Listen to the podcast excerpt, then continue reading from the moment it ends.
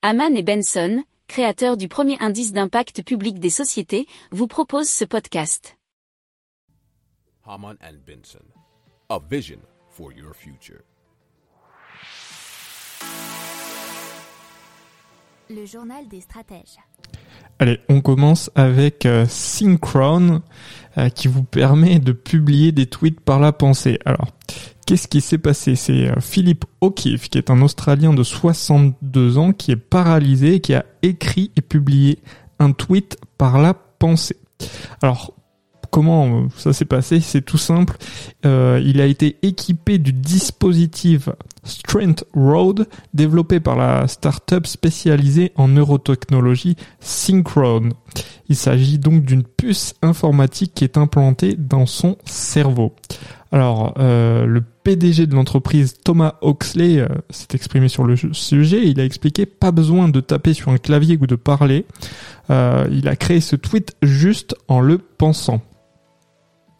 Euh, la puce informatique a été implantée en avril 2020 et cela par la veine jugulaire. Alors avec ce dispositif, qu'est-ce qu'on peut faire? On peut envoyer des mails, jouer à des jeux, faire des achats en ligne ou encore réaliser des opérations bancaires. Il y a simplement besoin de penser à l'endroit de l'ordinateur sur lequel il faut cliquer.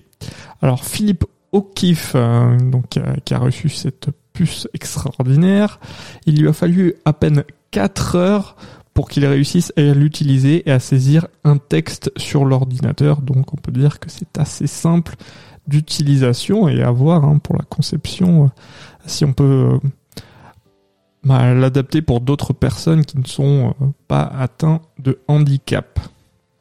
Si vous aimez cette revue de presse, vous pouvez euh, vous abonner gratuitement à notre newsletter qui s'appelle La lettre des stratèges, LLDS, qui relate, et cela gratuitement, hein, du lundi au vendredi, l'actualité économique, technologique, énergétique, mais aussi de l'hydrogène, et puis de tout ce qu'on trouvera super intéressant pour votre vie.